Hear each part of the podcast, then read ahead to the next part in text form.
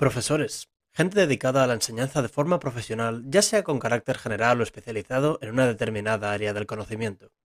Parte de la función pedagógica de un profesor consiste en facilitar el aprendizaje de conocimientos y valores, para que así el alumno alcance los objetivos propuestos de la mejor forma posible. Sin embargo, el impacto de la actual pandemia del coronavirus ha sido enorme en este sector, obligando a replantear las bases de la enseñanza de forma radical y tratando de adaptarla a un entorno lleno de confusión e incertidumbre para todos los implicados. Me llamo Fernando y hace poco comencé un doctorado al cual le debo una tesis, pero aún falta mucho. Por el momento me siento a charlar con personas interesantes a lo largo y ancho del mundo para que compartan sus experiencias, conocimiento y anécdotas. Acompáñanos. Esta es mi antitesis.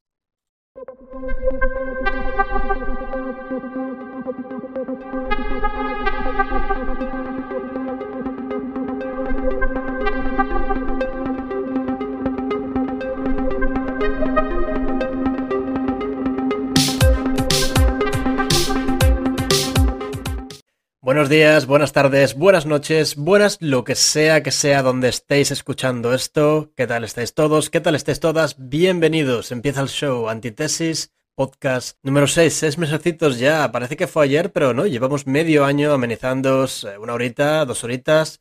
Bueno, lo que surja.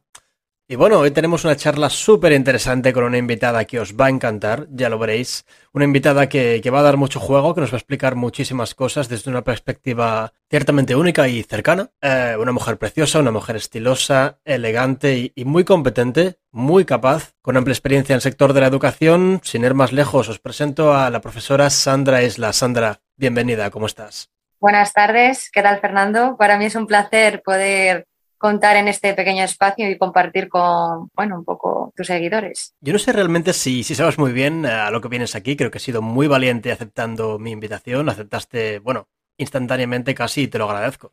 Y lo primero, me gustaría que te presentases a la audiencia. Diles lo que quieras, comparte algo sobre ti. ¿Qué es lo que haces? Bueno, yo soy maestra, maestra actualmente, maestra de navegación y lenguaje. Eh, trato con diversos alumnos con necesidades y un poquito mi trabajo, para definirlo en pocas palabras, consiste en ayudar a aquellos alumnos que presentan mayores dificultades en todo lo vinculado a la comunicación en lenguaje, la lectoescritura, y trabajo pues en un centro ordinario en colegio público. Ajá, y trabajas, mm, supongo, con grupos de, con grupos pequeños, de uno, dos, tres personas, o cómo funciona. ¿Tienes tu propia clase? Individualizado o pequeño grupo, dos, tres, cuatro, un poco en función pues de las posibilidades horarias ¿no? y de las necesidades de los alumnos.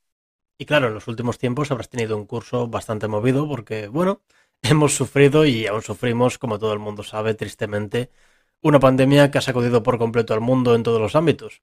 Los colegios se fueron online, o al menos hasta donde yo sé, pero bueno, no solo eso, institutos, universidades, la mía, sin ir más lejos, hemos pasado un año entero online. Y, y tu cole también, entiendo, ¿no? Sí, así fue. este curso anterior no, el anterior. Y la verdad que aunque nos pusimos bastante las pilas e innovamos y descubrimos posibilidades que no conocíamos, pues yo creo que aún así, la, no sé si estás de acuerdo conmigo, la figura del maestro, profesor, es insustituible, o sea, no se puede sustituir. Porque al fin y al cabo, la enseñanza es algo que se tiene que vivir presencialmente, ya no solo lo instructivo, sino también lo afectivo, las normas, el día a día. Entonces, todos esos matices a través de una pantalla se pierden, obviamente. Y al final es algo como muy mecánico y, un poco ahí mm, frío. No sé si estás de acuerdo conmigo. Bueno, mi experiencia fue un poco diferente porque yo tuve que enseñar en la universidad. Yo enseño en la universidad ahora mismo, pero todos mis alumnos son, son gente adulta. Entonces sí que se pierden ciertas cosas como pues, estar en clase, tener el ambiente, eh, no sé, generar esta relación directa de tú a tú con, con los alumnos. Eso sí que se echa de menos. Pero las clases online no fueron terribles porque no hubo muchos problemas tecnológicos, siempre surgían cosillas, pero nada grave. La gente más o menos controlaba las plataformas.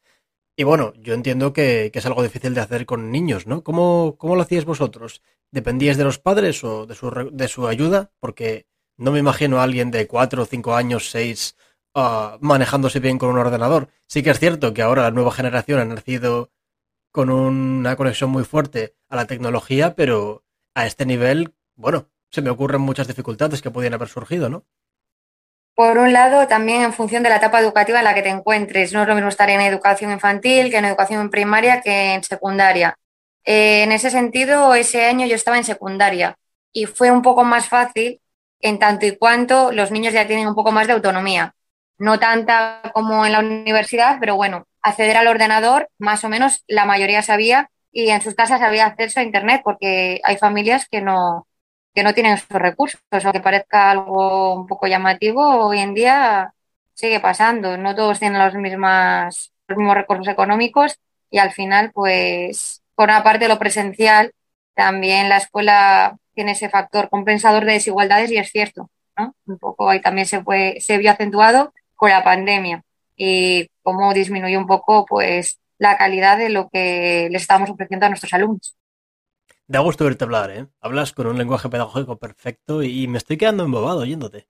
Pues mira, continuemos con el tema entonces, si te parece.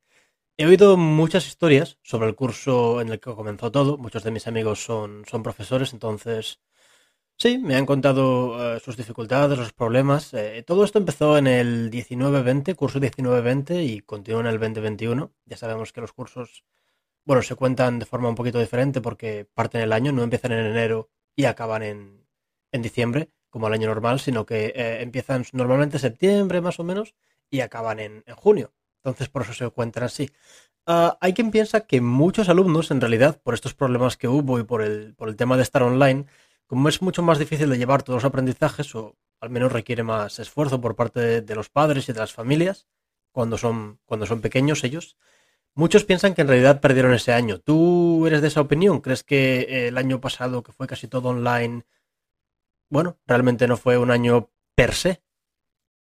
Eh, bueno, habrá diferentes situaciones, pero sí, porque por un lado, em, los niños, por ejemplo, te voy a poner un ejemplo claro, los niños de infantil de cinco años que pasaron a primaria eh, se perdieron al final más de un trimestre y medio que estaban en pleno proceso pues, ¿no? del aprendizaje de la lectoescritura, que no todo es la lectoescritura, pero bien sí que fueron meses importantes que de cara a la transición al primero educación primaria, pues estuvieron bastante perdidos, no identificaban las letras, eh, fue todo más costoso el aprendizaje de la lectoescritura.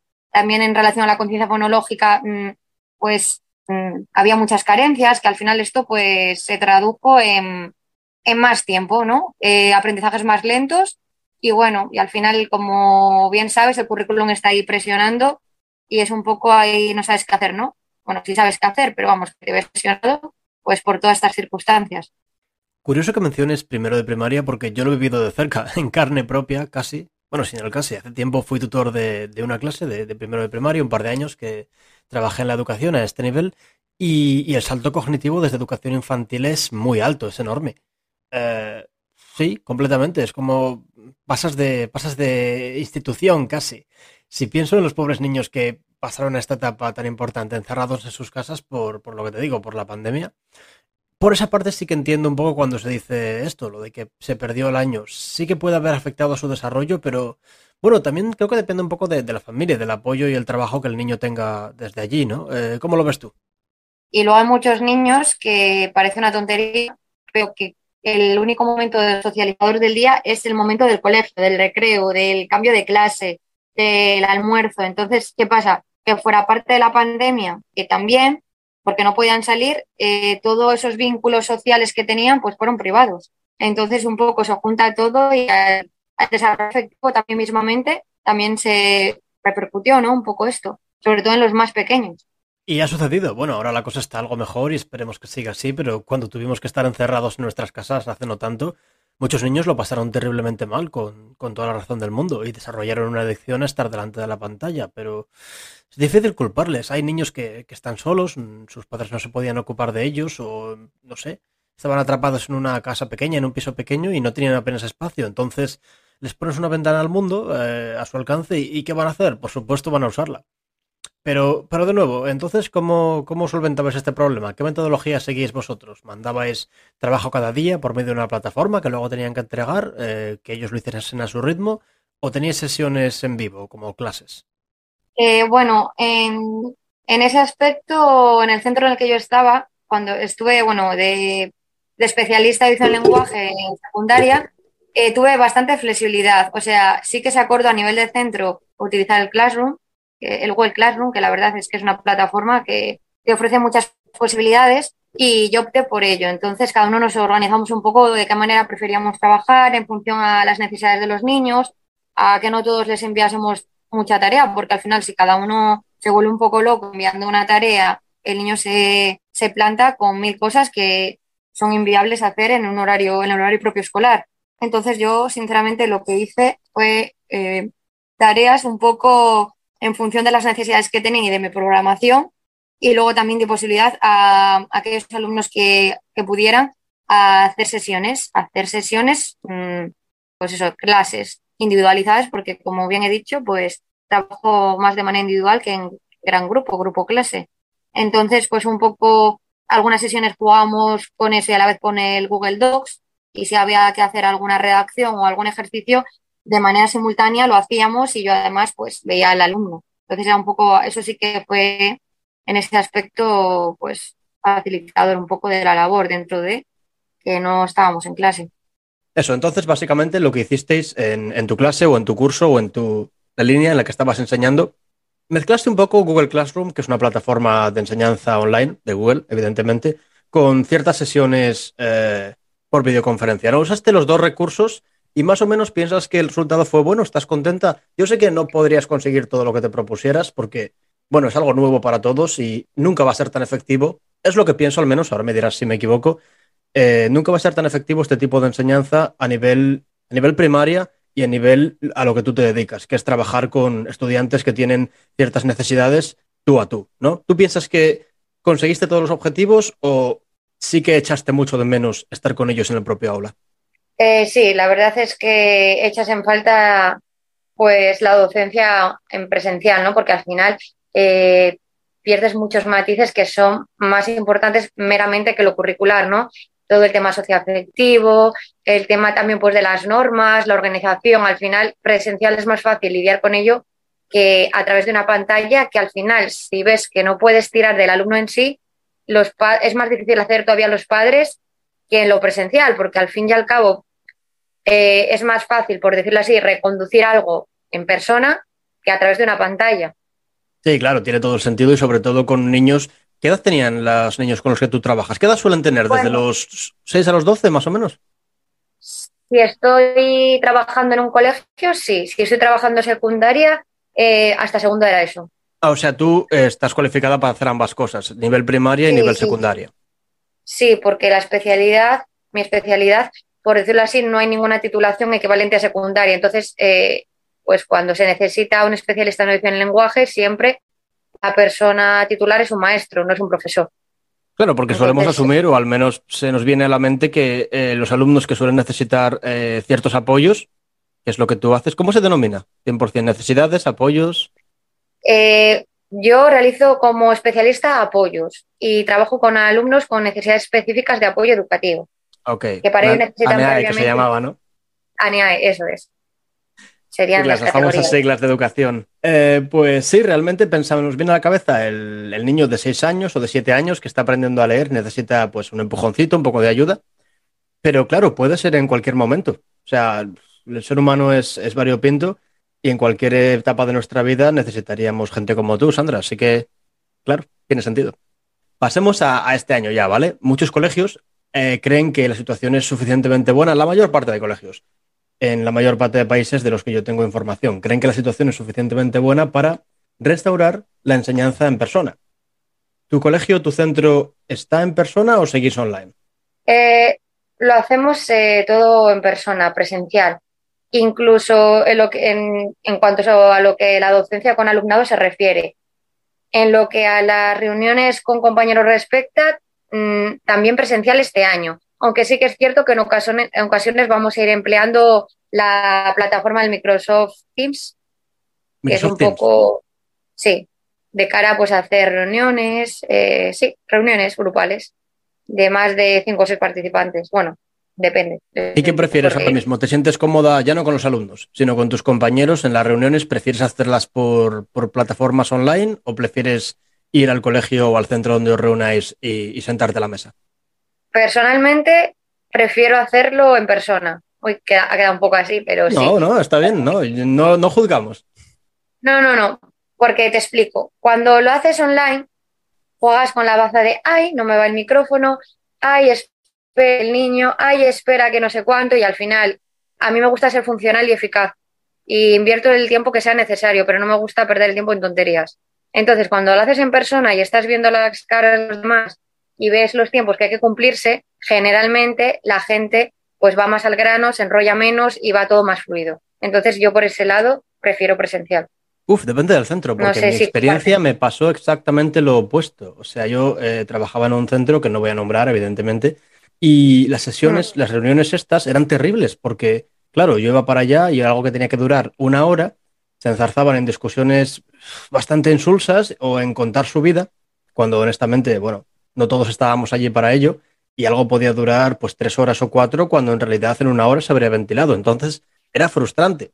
¿Qué pasa? Que si se pasa online, estas mismas situaciones, sí es cierto que puede pasar lo que tú dices de, oh, no me va la cámara, no me va el vídeo, y muchas veces son excusas.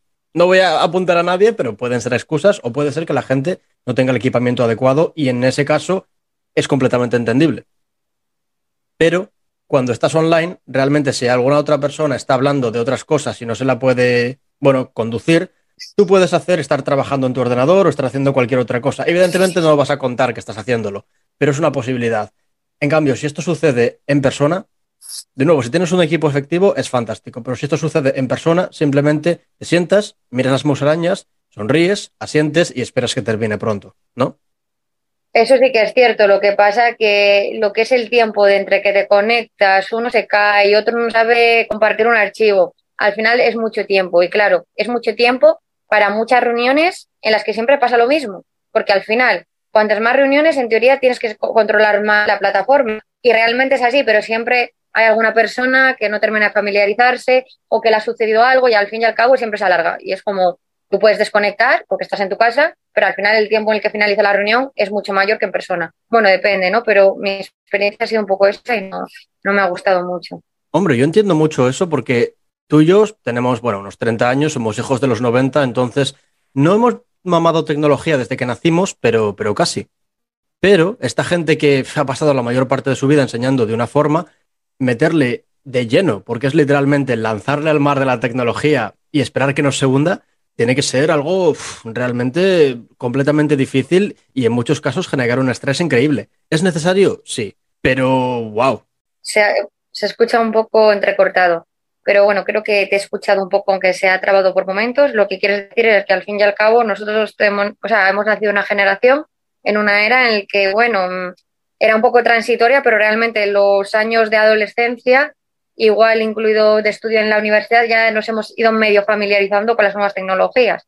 No es lo mismo que alguien que nació hace 10 años, ante nosotros, que puede estar más perdido. Pero aún así, pues bueno, yo creo que estas plataformas son bastante intuitivas para todo tipo de, bueno, de perfiles de usuarios. Y bueno, ahora mismo que estáis en persona, ¿cómo ves el cambio? Porque entiendo que tengas que seguir ciertas reglas, distanciamiento, mascarillas. Enseñar con mascarillas no es mi cosa favorita, se hace sin problema, porque si necesita hacerse sin ningún problema, pero evidentemente puestos a elegir, si te, dejasen, si te dejasen no llevarla, no la llevarías, si no pusieras en peligro a nadie. Pero ¿cómo ha sido el cambio? ¿Estás mucho más contenta ahora? cosas que pensabas que funcionaban mejor antes, cosas que ves que bien, cosas que ves que mal. ¿En relación antes del COVID o...? No, bueno, en no antes del COVID porque, claro, esa era la situación ideal y ni nos dábamos cuenta, pero comparando este año online... mejorías en respecto al curso anterior, ¿no? Comparando este año que, aunque estamos todavía con la pandemia, es relativamente normal, o al menos en persona, y el año anterior, que todo era nuevo, ni siquiera estabais en el propio aula, nadie sabía lo que había que hacer, estábamos casi todos corriendo como pollos sin cabeza. ¿Crees que ha mejorado la cosa ahora? Sí, porque al final el conocimiento y el haber estado lidiando con esta situación curso escolar nos ha dado muchas tablas, ¿no? Pues para, y muchos indicadores y pistas para poder, eh, por decirlo así, o sea, conducir este año pues las intervenciones, ¿no? Al final, pues la existencia de planes de contingencia, pues que hace justamente un año pues era todo novedoso, no sabíamos muy bien cómo iba a funcionar, el tema de si había algún caso positivo en el aula, cómo se iba a gestionar, el, aula COVID, las medidas de higiene, que los niños respetasen las distancias, no bajarse la mascarilla durante todas las clases y al final nos hemos dado cuenta que ellos se han adaptado perfectamente y que bueno, ahora estamos un poco más relajados en tanto y cuanto la situación, no con las medidas que se siguen utilizando ya de manera pues sistemática todos los días, ¿no? ¿Estás de acuerdo con esto que se dice? Lo he leído en algún sitio. Uh, se lo he escuchado a varias personas que trabajan en el sector que realmente los niños se han adaptado mucho mejor que los profesores y los padres. Sí, yo creo que sí.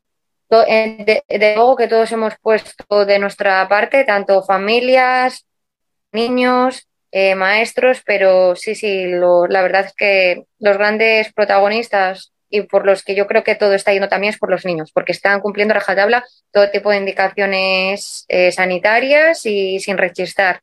Muy bien, lo están cumpliendo muy bien. No pensábamos hace un año que se iba a llevar todo tan bien. Bueno, yo creo que nadie pensó que que iba a aguantar tanto la situación. Bueno, me has preguntado que si estoy de acuerdo con la afirmación de que los niños al final son los que mejor han llevado a cabo todo esto, ¿no? Y yo digo que sí, que los niños, que esto era inviable hace justamente un año y que los niños son al final los, los protagonistas y los que han respetado en todo momento las medidas sanitarias, el uso de gel, las distancias con sus compañeros y que no han rechazado en ningún momento y que ninguno de nosotros pensamos que hace un año que íbamos a aguantar tanto los coles sin cerrar, eh, con aulas cerradas que apenas ha habido pese a la pandemia y a los puntos altos que ha habido el curso pasado, porque ahora con el tema de la vacuna sí que es verdad que está todo más estable, pero el año pasado a estas alturas no había vacunaciones y estaba funcionando bastante bien los centros. Entonces yo creo que algo hemos hecho bien.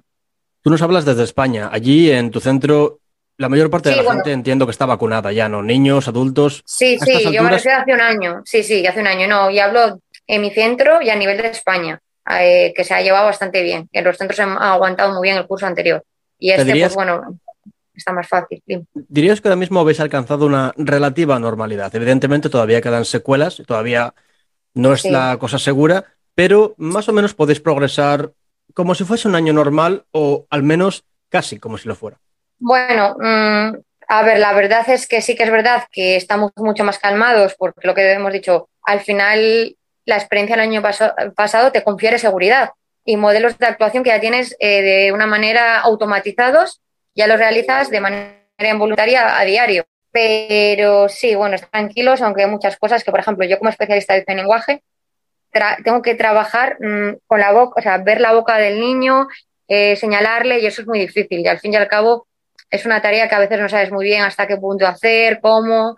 Por el porque tienes mascarillas, tienes cubrebocas. ¿Cómo haces eso? ¿Cómo consigues eh, cumplir esta norma que es tan importante y trabajar con los sonidos de la boca y con la articulación? Bueno, en realidad yo, pese al COVID, he intentado trabajar lo más parecido a lo que lo hacía los cursos anteriores. Entonces, en ese sentido, eh, priorizando siempre las medidas de ventilación, geles de manos, todo lo que se toca nada más eh, pues rociarnos, sí que ha existido cierta normalidad en cuanto a la intervención, ventilando todo mil veces, porque al fin y al cabo es muy difícil trabajar. Un tema, imagínate, unas dislalias, si el niño no sabe dónde tiene que poner la lengua y aunque yo le ponga un vídeo, si no tiene un modelo directo o él no practica mismamente conmigo, es súper difícil que él pueda pues eso, adquirir, nuevos fonemas y, y articular adecuadamente, ¿no? Entonces, en ese aspecto yo soy un poco más flexible porque en mi clase, como hemos dicho, pues en eso, si son temas articulatorios, son clases individualizadas y con ventilación constante y con geles y medidas de seguridad. Para los que nos están escuchando en sus casas, ¿puedes explicar qué son las dislalias? Vale, los dislalias son eh, dificultades eh, en la articulación de los fonemas en el habla. Eh, pueden ser dislalias meramente por temas articulatorios, que sería más a nivel fonético, o fonológico. ¿Qué significa fonológico? Que el niño sí sabe a nivel, a nivel motor articularlas, pero no lo tiene generalizado a otros contextos. Por ejemplo, cuando un niño te dice pelo, pero es capaz de decir perro, eso significa que a nivel articulatorio sabe, pero no lo tiene generalizado. Y entonces en ocasiones utiliza la R fuerte, te dice perro, y otras veces utiliza la L y te dice pelo el problema no es aquí que no sepa decir una letra o que no pueda decir un, fonema, como dices, un sonido del español en este caso, sino que no sabe cómo ubicarlo o que no lo asocia a una palabra que lo, que lo emplea, ¿no?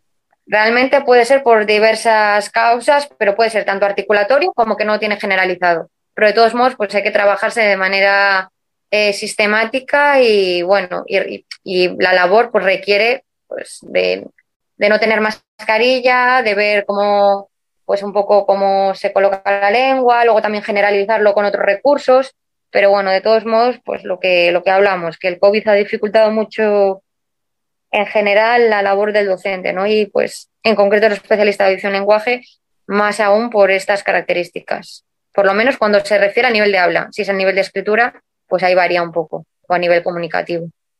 Sin duda la pandemia ha sido algo que ha cambiado el mundo, algo que se estudiará en los libros de historia. Y, bueno, si tú pudieses sacar algo positivo, una cosa buena de toda esta situación, por ver el vaso medio lleno, ¿hay algo que tú digas, la pandemia me ha enseñado esto.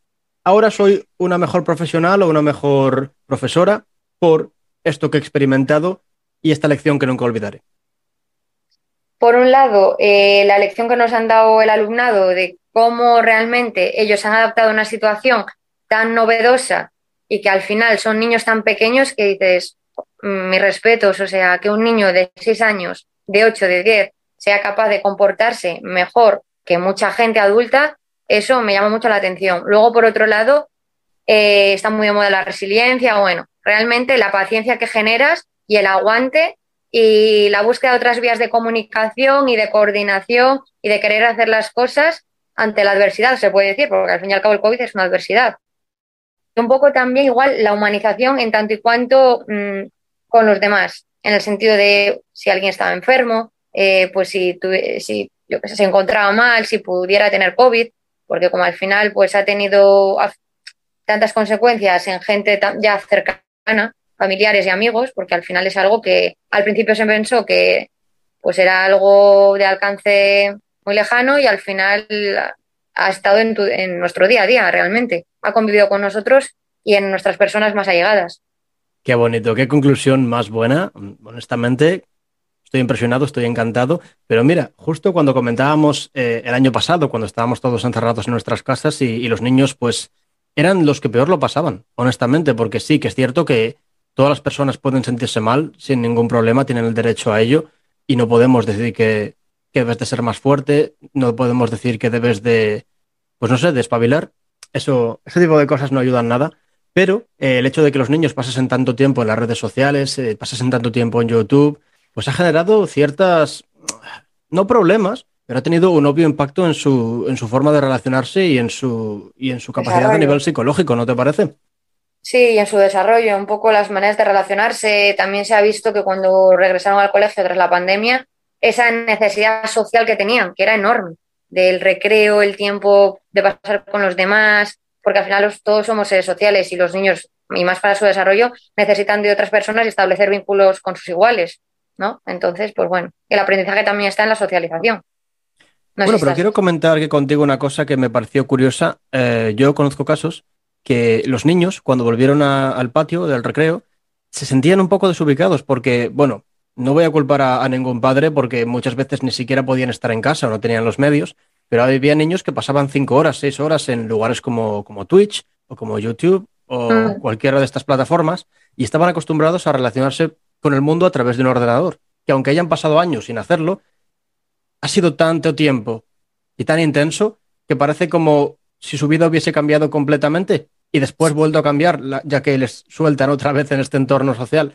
¿Tú has visto algunos niños con problemas, algunos eh, adolescentes con problemas para relacionarse al sacarles de tantas horas de pantalla? Pues yo personalmente no sé de ninguna experiencia porque ahora mismo, como estoy en, como te he dicho, en las etapas de primaria infantil, no lo sé. Pero sí que es cierto que, muchos adolescentes, ya no tanto te hablo del colegio, sino de experiencias diarias de mi entorno, pues prefieren, preferían quedarse en casa jugando eh, pues con la PlayStation con otros amigos que quedar en un parque a juntarse. Eso sí que es cierto. Que preferían sobre todo pues relacionarse de manera pues eso, de manera online, pero siempre pues lo que decimos con la Play, con todo tipo de dispositivos de este tipo, ¿no? Un poco. Eso sí que es verdad. Mm, ya no sé si tanto por miedo, por comodidad. Yo creo más que por miedo, por comodidad, porque al final eh, es mucho más cómodo que, bueno, que el face to face, ¿no? Bueno, y no te voy a decir la típica frase, la típica frase que estarás harta de oír y que todos los jóvenes están hartos de oír de cuando yo era niño las cosas eran mejores. No, pero tú y yo, que somos hijos de los 90, vivimos una situación curiosa. Muchas veces nuestra generación tiene mucha nostalgia, especialmente la mm. nuestra, los que nacimos en los 80, 80 y pico, 90, 95. Y, y, el otro día, comentándolo con una amiga, me dijo la siguiente frase que, me hizo pensar y, tiene toda la razón, ahora en frío. Porque nosotros, cuando nacimos, no había internet, no había ninguna de estas cosas. Fue cuando teníamos 10, 11, 12 años que estas cosas empezaron a desarrollarse y la vida que teníamos antes con la vida que tenemos ahora en relación a la tecnología y a cómo nos relacionamos con el entorno es radicalmente diferente. Entonces sentimos nostalgia, porque al final la nostalgia es echar de menos algo pero que sabes que no va a volver. Y por eso estamos tan, tan impactados y por eso solemos hablar tanto de ello y por eso hay tantas cosas de nuestra infancia que nos producen, bueno, nos producen un efecto psicológico bastante fuerte de, añoranza, ¿no? ¿Tú Mismamente la forma, la forma de relacionarse eh, ahora es todo mediante las redes sociales, que nosotros también tenemos cierta época que sí, pero es que esto es exclusivamente redes sociales. Entonces, ahí mismamente se puede ver el cambio. Y cuando éramos pequeños, no a los 5 años, a los 8, a los 7 no teníamos una consola todo el rato. O no jugamos. Bueno, tampoco te creas, ¿eh? yo consola sí que tuve. Lo que pasa es que no había internet. Internet creo que es lo peor y lo mejor que ha inventado la humanidad en su historia. Me refiero que tú pudieses jugar con un amigo desde tu casa a través de una consola, a eso me refiero, ¿sabes? Claro, no había juego online, podías jugar a, dos jugadores, tres, cuatro, desde la Nintendo 64, Play 1 con, con el multitap, pero no podías jugar online, que es la gran diferencia, ¿verdad? Sí, un poco ahí del alcance. Pues mira, esto nos eh, lleva a nuestro enlace perfecto para tu segundo tema, segundo tema que te apasiona, eres bastante buena en ello, tienes, tienes bastante experiencia en redes sociales. Sandra Islas, Islati, aquí eh, tiene una cuenta bastante elaborada de, Instagram y me gustaría hablar un poquito sobre eso contigo, ¿te parece? Bueno, a ver, dale. No estaba preparado. a ver, dale. No, a ver, y, tu caso no es eh, uno de los casos extremos, pero ¿qué opinión te merece ahora mismo lugares como, como Instagram? Tú lo usas, ¿verdad? Sí, sí que lo uso y al final pues empezó como una moda y al final es un poco adictivo. Es, curioso que uses la palabra adictivo ya tan de repente, pero bueno, volveremos a ello. Pero ¿qué es lo que haces tú en Instagram? ¿Cuánto tiempo más o menos dirías que pasas? No juzgo de nuevo, seguramente yo paso el mismo o más, pero ¿cuánto tiempo pasarías al día en, sitios como Instagram o Twitter? Me da igual. También depende de la ocupación y de los quehaceres. Me explico. No es lo mismo estar trabajando a diario que estar de vacaciones, porque yo realmente cuando uso el Instagram, hombre, aunque lo uso de manera innata a diario, no es el mismo tiempo que deposito cuando estoy de vacaciones, estoy en un sitio, estoy pues posteando, que cuando estoy yendo todos los días a trabajar al colegio, que al fin y al cabo lo utilizo pues por las mañanas, por las noches y no hago mucho más uso. ¿Y qué es lo que usas? O sea, ¿para qué usas el Instagram? ¿Qué es lo que ves? ¿Qué te lleva a entrar allí? Porque yo sé que tú publicas fotos, pero tampoco publicas fotos todos los días. Hay gente que, sí que lo hace, o casi todos los días. Pero, pero tú no, ¿verdad? O sea, tus fotos son cuidadas, son bonitas, pero no son tan frecuentes. Entonces, ¿por qué lo utilizas? ¿Qué es lo que haces? A ver, realmente eh, mi Instagram personal lo utilizo un poco, mm, no tanto para conocer la vida de los demás, porque al final la gente que sigo es gente conocida puede haber otra gente que no sea conocida, famosa, que me interese especialmente, no es tanto lo utilizo con ese fin, sino como para proyectar imágenes mías, pero tampoco tiene una finalidad de, difusión total, sino son fotos que yo considero pues que me gustan, ya no simplemente por el lugar o el recuerdo, sino que estéticamente o me parece que son fotos bien hechas o que a mí me gustan personalmente y es una manera de almacenar y claro que también de llegar a más gente, pero bueno, no es la finalidad principal. Ajá, y bueno, me contaste a micrófono cerrado antes que me pareció bastante interesante, que tienes una segunda cuenta de Instagram, ¿verdad? Que ya está enfocada a un público completamente diferente. ¿Puedes contarnos un poco sobre ello? Porque es interesante hablar sobre, sobre este tema. Ya veréis. Ese es un pequeño proyecto, por decirlo proyecto, porque es algo muy humilde, que es totalmente opuesto a lo que os estoy contando y creo que tiene más funcionalidad mil veces que la otra cuenta. Eh, es una cuenta que igual se utiliza menos, pero cuando se utiliza se lo utiliza mejor. Mejor en el sentido de que está vinculada a eh, personas del ámbito de la educación, recursos educativos, asociaciones y al final me aportan muchas ideas de cara a crear mis propios materiales o recursos, simplemente compartir o hacerme de recursos de otras personas o yo proyectar mis experiencias, mis recursos, a la vez que también puedo ver las de los demás. Y es muchísimo más interesante porque es como una fuente de inspiración que me retroalimenta en mi quehacer diario. No lo dedico todos los días, pero cuando accedo a ella, sí que es verdad que estoy más tiempo que en la mía personal y el tiempo yo creo que es más de calidad. Por aparte que también es ocio, al igual que la mía personal. Pero bueno, al fin y al cabo está un poco más vinculado con mi tarea profesional. Sí, es un producto, por así decirlo, del que te sientes, me comentabas el otro día, más orgullosa, ¿verdad? Cada vez que subes unos materiales o unas fotos a esta cuenta, eh, cuenta educativa, vamos a llamarla, cuenta profesional de la Sandra Profesora, te sientes bien contigo misma porque has hecho algo que quedará allá y que pueden usar otras personas completamente gratis, al menos por el momento. ¿Es así?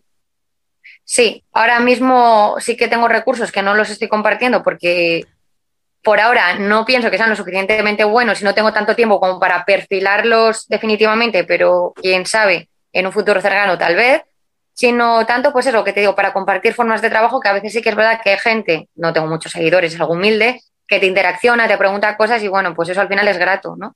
Porque mejor o peor hay algo que la gente pues le llama la atención. No ¿Has tenido estas interacciones ya? ¿Te ha contactado gente sobre tus materiales? Eso es muy bonito, ¿no? O más que materiales, pues eh, alguna actividad alguna dinámica. Sí, sí, no, no es que sea algo que digas, Buah, ni que sea diario, pero alguna vez puntual, o te han dicho, ay, pues qué bien lo que haces, o qué interesante esta idea. Y no sé, lo mío es algo muy humilde, que ya digo que no tengo ni tiempo ni para documentar, ni para crear tantísimo, aunque sí que es verdad que creo muchas cosas que no me da tiempo a subirlas. Es curioso lo que decías antes, que esto te parece más, más sano. ¿Puedes desarrollar un poco ahí? O sea, entiendo a lo que te refieres, pero para que la gente lo entienda desde donde nos escuchen. Eh, ¿Qué es lo que hace que estas cuentas te parezcan más, bueno, más eficaces, algo que merece más la pena conservar en una plataforma online que las fotos de tu último viaje a, a Ibiza, por ejemplo? A ver, igual la palabra no es sano. Es que yo creo que también el ser humano eh, en la cabeza tenemos que todo lo que obtienes una recompensa económica, una recompensa laboral, es lo mejor. No sé si me estoy explicando. Entonces, como que estamos eh, diseñados para producir, para producir, para producir. Entonces, inconscientemente, fuera del trabajo, esto es seguir produciendo cosas de mi ámbito laboral. Y lo otro meramente es algo personal, de disfrute, de ocio, de deleite personal. Entonces, igual por eso la percepción de lo que es más sano, no si es más sano, pues se puede decir más funcional, pero también en función de, la mira no tiene por qué ser más funcional, porque al final son cosas diferentes y son diferentes usos que se hace de una misma red social. No sé cómo lo ves, si tú piensas un poco por ahí. No, es interesante eso y sobre todo sí que es cierto que ahora pues las redes o internet nos ofrece un montón de posibilidades para, ganar dinero online, para ganar dinero desde casa. Comentábamos antes el, trabajo online cuando no se puede ir directa, direct, Comentábamos antes el trabajo online cuando no se puede ir literalmente al colegio, pero a veces sí que suceden estas cosas. Gente que tiene sus, canales de YouTube o sus eh, cuentas de Pinterest, Facebook, lo que sea, y no lo dedican a algo personal, lo dedican a algo profesional que muchas veces no es por ganar dinero, simplemente es por, por entretener, por ayudar de forma altruista. Yo, por ejemplo, no gano ningún tipo de dinero con este podcast ni con, ni con nada de lo que hago. No, yo ninguna en las redes tampoco, ¿eh? o lo hago por, porque me apetece. Claro, ojalá, y si algún día gano dinero, pues podré empezar a pagar bien a, la gente que traiga. Pero, por cierto, gracias por venir gratis, Sandra, lo aprecio mucho. Sí, bueno. Pero sí que es cierto que tienes ese sentimiento cada vez que creas un podcast y alguien te, da un me gusta, y ahora hablaremos de eso, pero cada vez que creas algo y lo ves en el canal o lo ves en, en Spotify o lo ves en iVoox y dices, eso se va a quedar ahí, lo he hecho yo y me siento orgulloso porque puede entretener, puede ayudar eso me resulta mucho más gratificante, como te digo, que subir una foto mía eh, justo después de terminar una sesión de surf, ¿sabes? Y recibir X likes por ella. También puede ser eso, que, el que recibas feedback o que puedas ayudar o que puedas inspirar o que a mí me inspiren, pues al final es más gratificante. Claro, y no estoy criticando que la gente suba lo que le dé la gana. Yo eh, soy un gran defensor de, eh, dentro de lo que es legal, sube lo que te apetezca, tu cuerpo es tuyo, tu imagen es tuya, pero bueno, otra cosa que a ti te, preocupa, porque hemos hablado bastante, es la imagen de, hombre y mujer ideal, entre comillas, que se crea en estas redes sociales. Porque lo escuché esto en algún sitio, y ahora te doy la palabra, Sandris.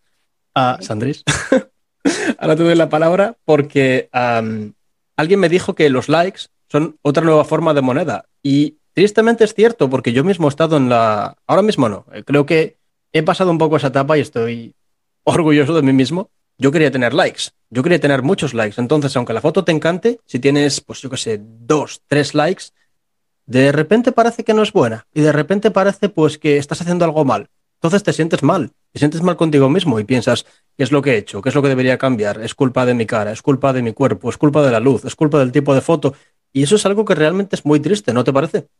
Sí, es muy triste, pero al final un poco, em, por decirlo así, la validación de otras personas hacia lo que tú haces está ahí. Y Instagram es una red que en ese aspecto eh, puedes recibir mucha validación o cero validación porque a través de los me gustas o de las interacciones o del feedback que recibes por parte pues, de tus seguidores. Y es un poco triste, pero yo creo que es lo que, lo que hay, es una realidad que está ahí.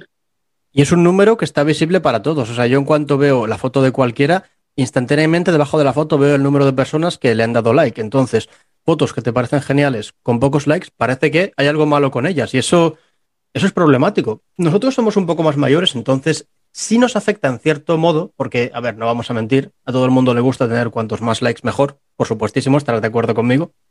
Mm. Pero a la gente joven, que es más impresionable, que tal vez no sea tan madura, puede llegar a ocasionar problemas bastante graves en cuanto a amor propio y percepción de sí mismos, ¿no te parece? Sí, sí, eh, jóvenes y no tan jóvenes, porque al final es algo que ha cogido mucha visibilidad y mucho peso en poco tiempo, ¿no? En nuestra sociedad y se ha convertido un poco en formas de relacionarnos, de un poco rutinas y ya está ahí para todos. Y al final, mm, en mayor o menor medida, tiene su, su forma de calar, ¿no? Un poco en las personas. ¿Sabes cuál fue mi medida? Bueno, sí lo sabes porque, porque te lo conté hace poco, pero yo soy un poco extremo en el sentido de me cuesta regularme cuando tengo algo disponible, como puede ser pues Instagram o cosas más simples como una caja de Oreos. Si yo tengo una caja de galletas Oreo en casa, estate segura de que no voy a ser capaz de resistirme a comerme cinco o seis cada día. ¿Por qué? Porque está ahí, porque es accesible, porque es fácil. Pero algo muy sencillo para mí, y lo que suelo hacer es cortarme de raíz cualquier cosa que me parezca perjudicial. Entonces con Instagram lo que he hecho es literalmente desactivar mi cuenta, que es una posibilidad. Mucha gente puede que no lo sepa, pero tú puedes pedir a Instagram que desactive tu cuenta. Entonces, desapareces de Instagram Evidentemente seguirás en sus récords, seguirás en sus listas, pero la gente no te puede encontrar, tú tampoco puedes usarlo, evidentemente, y, luego puedes volver cuando quieras. Creo que es un tiempo fuera que sé que suena, ya sabes, lo típico que dice todo el mundo, pero me ha resultado bastante beneficioso y creo que continuaré de, esa forma, porque hace poco volví y me di cuenta de que el tiempo que pasaba, pues, volvía a pasarlo, volvía a tirar dos, tres horas al día y, no puede ser, no puede ser, tenemos que sacar este podcast adelante, tenemos que sacar más proyectos. Tengo una tesis, como ya sabréis, que no lo digo porque quede bien en la introducción, es cierto, es, lleva mucho trabajo. Instagram es algo que realmente succiona tiempo muy, muy, muy efectivamente. ¿Tú has pasado por estas etapas de tener que desconectarte, tener que buscar algún tipo de solución porque veías que perdías demasiado el tiempo? Eh, realmente he perdido el tiempo cuando disponía de más tiempo, no ha sido cuando estaba muy ocupada. Pero aún así, aunque tengas tiempo libre, tampoco es productivo estar todo el rato con el móvil viendo nada, porque al final coges, es como cuando dices, coges el móvil y no sabes ni la hora que es, porque realmente es por cogerle, pero no estás centrándote en nada, pues así. Entonces ahí sí que ves que, que vale, no tienes en ese, en esa, en ese, yo qué sé, no tienes en ese en esa época, bueno, en esa época no, en ese momento algo mejor que hacer, pero tampoco creo que sea lo, más conveniente utilizar Instagram. No hay ninguna, mm, no sé cómo decirte, no hay nada más que, un uso superficial. Claro, tú sabes priorizar las cosas, ¿no? Cuando tienes trabajo, evidentemente no vas a estar en Instagram. Yo hablaba un poco más sobre el tiempo libre. Y ah, me gustaría preguntarte una cosa. ¿Tú conoces alguna persona que esté completamente obsesionada con Instagram o con, desde tu perspectiva, por supuesto, con Instagram o cualquier red social que hasta les impida trabajar o les afecte o estén en sus casas todo el tiempo preocupados por estas cosas?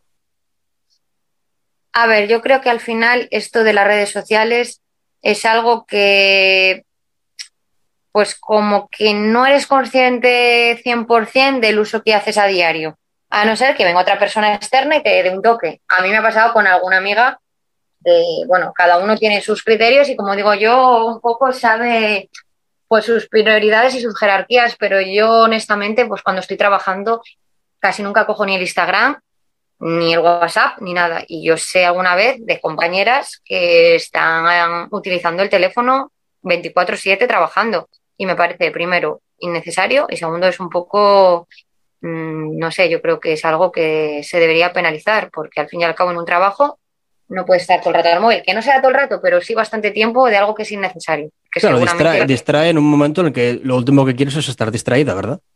Sí, es, así es. Y al fin y al cabo yo creo que en esos casos es gente que está muy enganchada al uso de las redes, aunque ellos no sean conscientes. Mira, y eso es más triste aún, que no ser consciente de que estás muy enganchado y lo que te digo ya no es cuando estás en casa, sino cuando estás trabajando. Mira, el otro día tuve, el mes pasado, tuve aquí en el podcast a, un, amigo, un fotógrafo, un, grande, un profesional, a, a Yuri Lamag, lo tenéis oyentes en el podcast número 5, y hablábamos sobre, él es fotógrafo, entonces él trabaja con redes sociales, claro.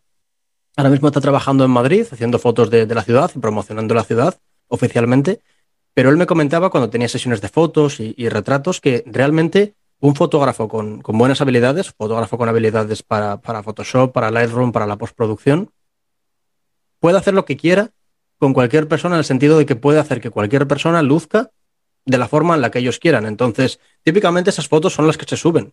No siempre, pero cuando la gente es un poco famosa, cuando la gente quiere anunciar algún tipo de producto, esas fotos son las que se suben. Y comentábamos que hay ciertos países que obligaban o van a obligar a, influencers que colaboran con marcas a decir si sus fotos están editadas o no. Si suben una foto, abajo dirá si está editada o no. ¿Cómo te parece esta medida? ¿Crees que es bueno?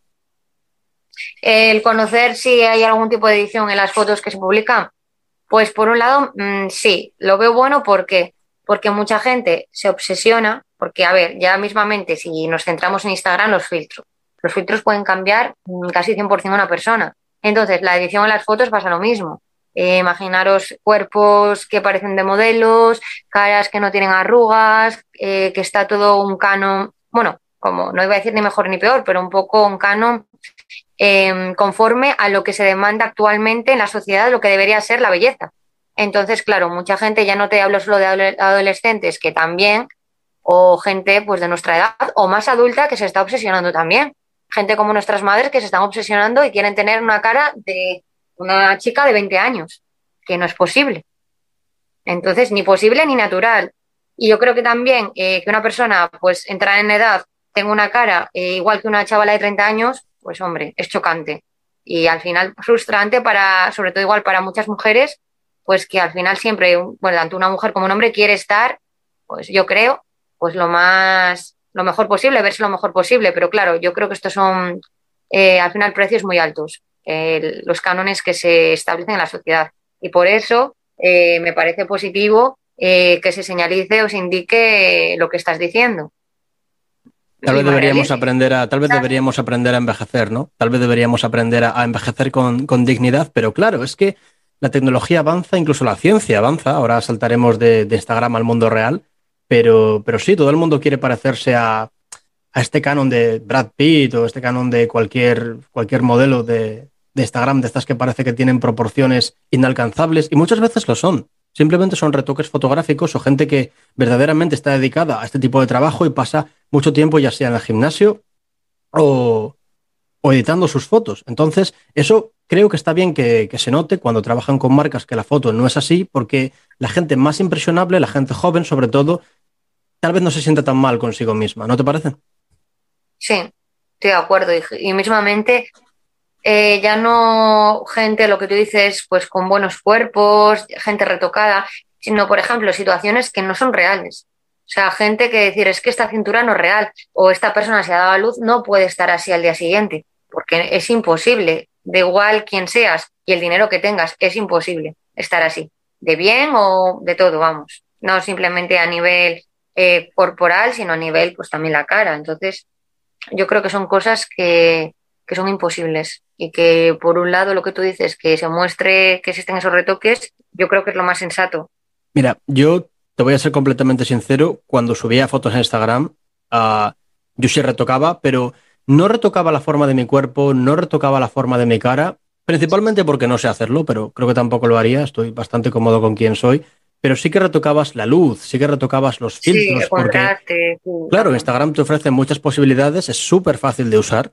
Ok, puedes usarlo, vale, más eficazmente, menos eficazmente, pero, pero sí, yo creo que todos retocamos una foto. Nadie sube simplemente una foto que toman, yo qué sé, en una barbacoa con, con sus amigos. Puede que lo haga gente, pero no al reel en sí, sino no a la página principal en sí, sino a Stories, que es otro, otro aspecto que se ha vuelto increíblemente popular, ¿no te parece?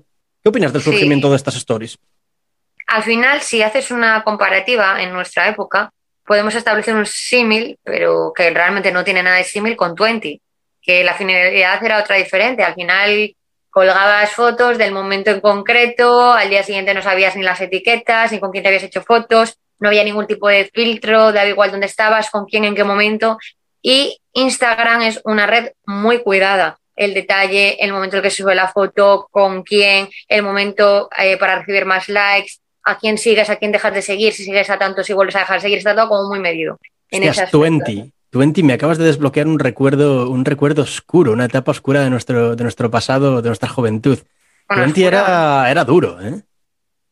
Era duro, pero es una, es una red, yo creo, como más afectiva que Instagram. Una, red más de confianza, una red más, pues bueno.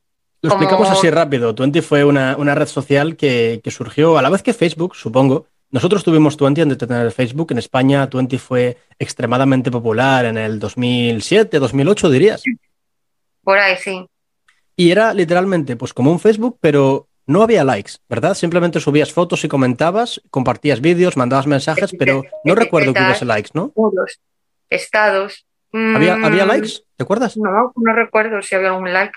Igual sí, no Eso era la puta jungla. La gente subía fotos pues de, la borrachera del fin de pasado. Todo el mundo llevaba cámaras de fotos porque no había móviles con cámara cuando aquello. Bueno, sí lo sabía, ¿no? Pero eran terribles las cámaras.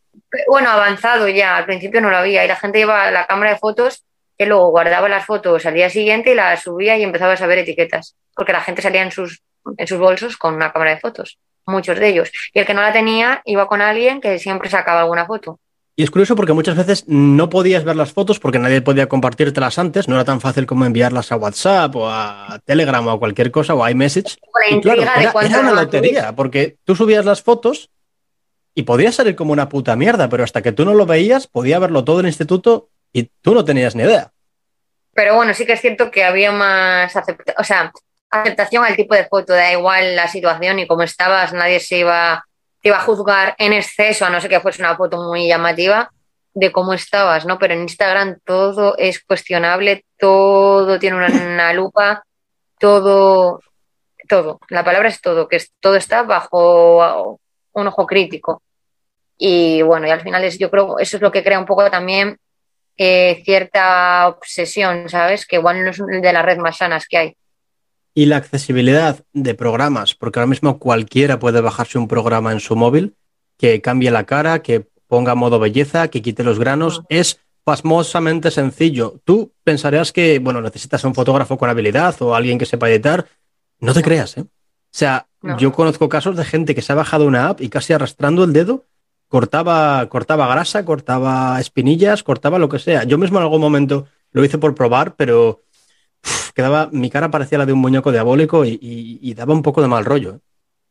Que al final tanto retoque sí que se nota, por mucho que quieras, a no ser que seas muy bueno, yo creo que el momento que empiezas a retocar se nota. Pues mira, vamos a hacer una cosa. Me has dado la, una vez más el salto perfecto. Vamos a salir de esta realidad o de esta irrealidad que son las redes sociales. Vamos a saltar al quirófano eh, si te parece, porque creo que esto también te interesa bastante. De hecho, me, pediste que hablásemos sobre esto en, antes de comenzar el podcast y me pareció una buena idea. El mundo de la cirugía estética que está muy relacionado con esto que hablábamos de los estereotipos, ¿no? Sí, está estrechamente vinculado y está en auge, pues por lo, en cierta manera, sobre todo, un poco, pues por el gran peso que tienen cada vez más eh, los estereotipos sociales, ¿no? Entonces, sí que es cierto que con la pandemia eh, la gente, por ejemplo, cuánta gente no ha hecho deporte y se volvía loca haciendo deporte y cuando terminó querían continuar, pues por ejemplo, gente que no iba al gimnasio empezó a ir al gimnasio, gente que no se ir a correr iba a correr. Y bueno, y yo creo que un poco ese tiempo como de, no sé si tiempo de pausa o tiempo de trabajo, después, cuando nos hemos incorporado a la vida social, la gente yo creo que se ha obsesionado más con esto y como que se ha empezado pues a hacerse cosas, cirugías estéticas que igual antes se hacía menos.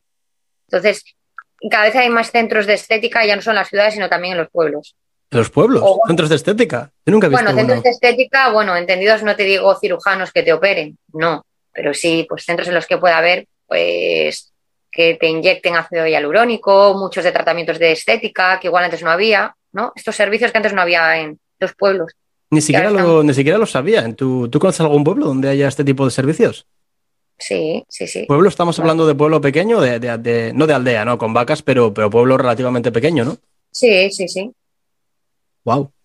Entonces, Sandra, aquí viene la, la, gran pregunta, ¿no? La respuesta, por supuesto, será bastante complicada, tendrá matices, pero ¿qué opinión te merece la, este tipo de retoques? ¿Qué opinión te merece la cirugía plástica? ¿Estás a favor? ¿Estás en contra? A ver, yo estoy a favor de todo el mundo que quiera verse mejor. Pero, claro, lo difícil y peligroso es el verse mejor y obsesionarse, porque yo creo que va de la mano. Porque al final, cualquier persona, no te digo cirugía, tú, por ejemplo, si adelgazas o tonificas o cambias tu cuerpo y te ves mejor, siempre vas a querer más. Y con esto pasa más.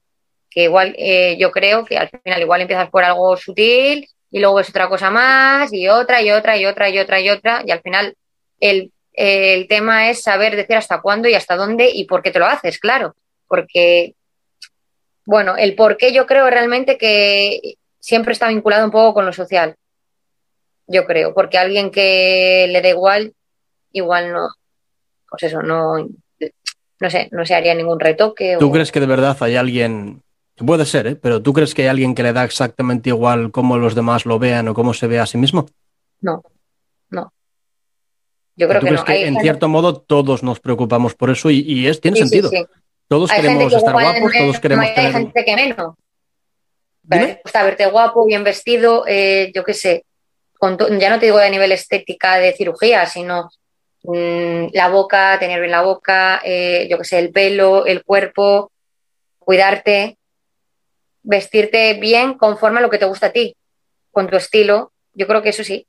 Pero hay una, hay una cosa curiosa, enlazando con lo de Instagram otra vez, porque ahora verse bien, tú si te miras al espejo, instintivamente piensas pues en Brad Pitt, en estas celebridades, y tiendes a comparar un poco la forma en la que tú luces con la forma en la que lucen ellos. Pero si esto no fuera tan, tan famoso, tan popular, antes tú piensas que la gente estaría más cómoda con lo que es y no buscaría estos inalcanzables. Sí, yo creo que siempre te gusta verte bien, pero eh, las sociedades últimamente han desarrollado tan deprisa han fomentado últimamente todo este tipo de intervenciones que ahora está más accesible y pues bueno, pues la gente yo creo pues que se une un poco a estas modas. Siempre que te puedas permitir económicamente porque tampoco es tan barato. Claro, bueno, también te diré, se ha abaratado muchísimo en comparación. En los últimos 10 años, cosas que antes eran inalcanzables e impensables son bastante, bastante económicas, pienso. No te sé de decir datos ni. Sí, o el láser mismamente que antes era más caro porque era menor alcance eh, hacerse el láser hace años. ¿Qué láser? ¿Depilación láser te refieres? Sí. Mm. Y, con, y con esto pasa lo mismo. Entonces, pues bueno. ¿Sabes cómo ha cambiado el precio? ¿Cuánto cuesta ahora mismo en comparación con otro momento? ¿Tú, tú tienes datos de esto? No te sé decir exactamente, pero hace años era más caro. ¿Y ahora qué puede costar, en tu opinión? Uf, no lo sé, pero además es que ya no es que sea más barato, sino que es más accesible. Entonces, pues quieras o no, o es mismamente cuando la gente empezó a ponerse aparato en los dientes. Ahora hay muchos tipos de aparato y en teoría pues mm, hay mejores tratamientos y soluciones y antes eso hace años no era así. ¿Sabes lo que me pasó en el instituto? Uh, pero yo, yo lo pasé mal porque me pusieron el aparato demasiado tarde y no lo pasé mal porque mis compañeros se rieron de mí. De hecho, la gente fue muy, muy amable. Nadie me dijo absolutamente nada. Pero claro, tú quieres que no con el aparato no te ves bien. Puede que haya alguien que nos esté escuchando que lleve aparato y diga, me veo fantástico. Para mí era un, ahora me veo mal porque a nadie le gusta tener estos hierros en la boca, pero el resultado va a ser fantástico. Entonces entiendo que es una inversión a futuro y estoy, con, eh, estoy muy feliz con ello. Y la salud dental es súper importante, ya no a nivel estético, sino a nivel, a nivel general. Pero mm. eh, yo me sentía más inseguro cuando lo llevaba porque me tocó eh, los dos últimos años del instituto, que realmente, bueno, no fue el mejor momento, por así decirlo, para mí. Y, mm. y como te digo, estaba todo dentro de mi cabeza porque nadie dijo nada, a nadie le importaba, yo era el único que me veía un poco, te acostumbras, ¿no? Pero yo era el único que tenía miedo a sonreír en las fotos o me veía un poco... Eh, ¿Te ha pasado a ti algo así? ¿Has llevado aparato alguna vez? ¿Aparato de dientes? Sí, sí, sí, llevé hace años y bueno, la experiencia fue diferente porque a mí, pues, bueno, yo era muy pequeña cuando lo llevaba y tampoco era muy consciente. Y estuve varios años con él, pero me le quitaron, yo creo, cuando iba al instituto, yo creo que ya no le tenía. Pero estuve muchísimos años con él. Para mí no fue. dos, tres años, más o menos. Más, pero no fue traumático. No traumático, no, no, no, me refiero a que sea traumático y de hecho, como te digo, yo ahora veo una persona pues, de, nuestra edad o de la edad que sea con aparato y lo único que pienso, lo único que pienso es, joder, esa persona va a tener los dientes perfectos dentro de poco. Te lo juro, ¿eh? Sí, sí, y al final es que cambia mucho la cara, una sonrisa, una sonrisa bonita, vamos. Yo sé lo primero que me fijo, ¿eh? Te lo juro que lo que más me trae es una, sonrisa bonita. Pues. ¿Para ti la boca es importante? Para mí también, sí, sí, sí, sí. ¿Qué es lo que más te trae de, otra persona? Lo primero en lo que te fijas. No, la boca también, los dientes. Curioso, ¿eh? Pero eso, la gente que nos esté oyendo, que tenga aparato, no os preocupéis, eh, no tenéis peor pinta, está todo en vuestra cabeza y dentro de poco os sentiréis fantásticos en cuanto os lo quiten, pero de verdad, a nadie le importa. Así que tranquilizaos, todo bien, sonreíd en las fotos y aprovechad. Bonito mensaje, ¿no crees, Sandra? Sí, la verdad es que sí. Muy natural te ha quedado de anuncio. ¿Verdad? Sí, sí, sí. Yo creo que debería dedicarme a la publicidad después de esto, ¿no? Cuando, cuando el podcast se haga, popular, ya pues ofreceré, ofreceré mis servicios por, por mensaje, por línea. Oye, ¿hay alguna cosa que, quieras comentar acerca de la, de la cirugía estética? Que me dijiste que tenías ciertas preguntas, tenías ciertos temas que te gustaría tocar. Pues no, realmente algo en concreto no era un poco la vinculación de estas nuevas necesidades que han surgido con estas nuevas modas y lo curioso que cómo cambia, pues cómo cambia un poco la vida en ese aspecto, ¿no? Ya no los cánones, que también, sino un poco las nuevas inversiones, que mucha gente pues invierte en estas cosas. Al final son grandes inversiones. Y depende de lo que te hagas, puede quedar muy bien o puede quedar muy mal. O sea, puedes cambiar completamente tu cara. Claro, te puedo mencionar incontables ejemplos de famosos, de famosos que han pasado por el quirófano y, tiene que ser terrible porque te destrozan realmente la cara. O sea, hay gente que se ha hecho operaciones que ha quedado fantástico. No digo, no estoy ni a favor ni en contra, simplemente pienso que cada persona debe hacer lo que quiera. Mm. Y, y, he visto los dos niveles. He visto cosas que, wow, sí que ha sido un cambio positivo, por así decirlo. O sea, que tú ves que la persona está mejor, que también te digo, es completamente relativo y, gente que, ha pasado por el quirófano una o varias veces y parece un teleñeco. Sí, parece un teleñeco y cambia la expresión natural de la cara. Sí, bueno, yo hay una cosa que estoy ya un poco en contra, si te soy sincero, es ya operaciones de la talla de, ponerse abdominales o de ponerse nalgas. Pero estoy siendo hipócrita porque realmente es su cuerpo y deberían poder hacer lo que quisieran. Pero te juro que no me entra en la cabeza cómo. El culo tal vez un poco más. Pero los abdominales. O sea, tiene que. ¿En qué momento? Pues la verdad es que es lo que hablamos, por ejemplo, al final son necesidades en el momento que para ti te importa eh, tanto algo, pero unos abdominales igual sí que es cierto que pueden ser menos visibles que una nariz, unas orejas, eh, el pelo, la boca, y que mucha gente se está también animando. Yo no tengo mucha gente, yo no conozco a nadie personalmente que se lo esté haciendo, pero no tengo duda que mucha gente que conozco lo tendrá hecho o se lo hará ¿Tú has considerado en algún momento de tu vida hacerte eh, cirugía estética? Yo lo he pensado alguna vez y, no es algo que descarte, pero ahora mismo no, me preocupa. no me quita el sueño, vaya. Al final hay miedos, ¿no? Porque puede haber complicaciones de cosas que no son, em, por decirlo así, mm, que las necesita realmente, ¿sabes? Sí, y una cosa, que es que realmente eh, muchas veces tú eres la que te tiene que sentir bien contigo misma, no muchas veces, siempre eres la que se siente bien consigo misma y si necesitas esto para, para hacerlo, pues bueno, a ver, es algo muy personal, me parece. Sí, sí, sí, yo lo veo positivo. Perfecto. Oye, pues Reina, se nos ha acabado el tiempo. Sé que tienes que volver a tus muchos quehaceres, sé que tienes que volver a, cambiar el mundo con, tus niños, pero te quiero agradecer por venir. Ha sido muy divertido, me lo he pasado muy bien, llevamos tiempo queriendo hacer esto y, gracias por venir a Antitesis. Espero que vuelvas. Para mí ha sido un placer y espero sin duda repetir pronto, si te parece. Eso es. Bueno, un último aviso. Antitesis ya está disponible en YouTube. Ha tomado tiempo, pero he conseguido finalmente ponerme al día. Los podcasts están subidos, se subirán un poco más tarde que aquí, porque obviamente lleva su tiempo. Y, nada más. Muchísimas gracias, Sandra. Muchísimas gracias a todos. Gracias por escucharnos. Gracias por vuestro apoyo y, espero que hayáis disfrutado. Sandra, despide el programa. Te doy la última línea. Pues, como he dicho, un placer compartir tiempo contigo y bien. Y nada, animaros a visitar su perfil, que es muy recomendable. Y bueno, y que paséis a todos, todos una muy buena tarde. O mañana, vamos a ver. Hasta luego. Un beso, un saludo.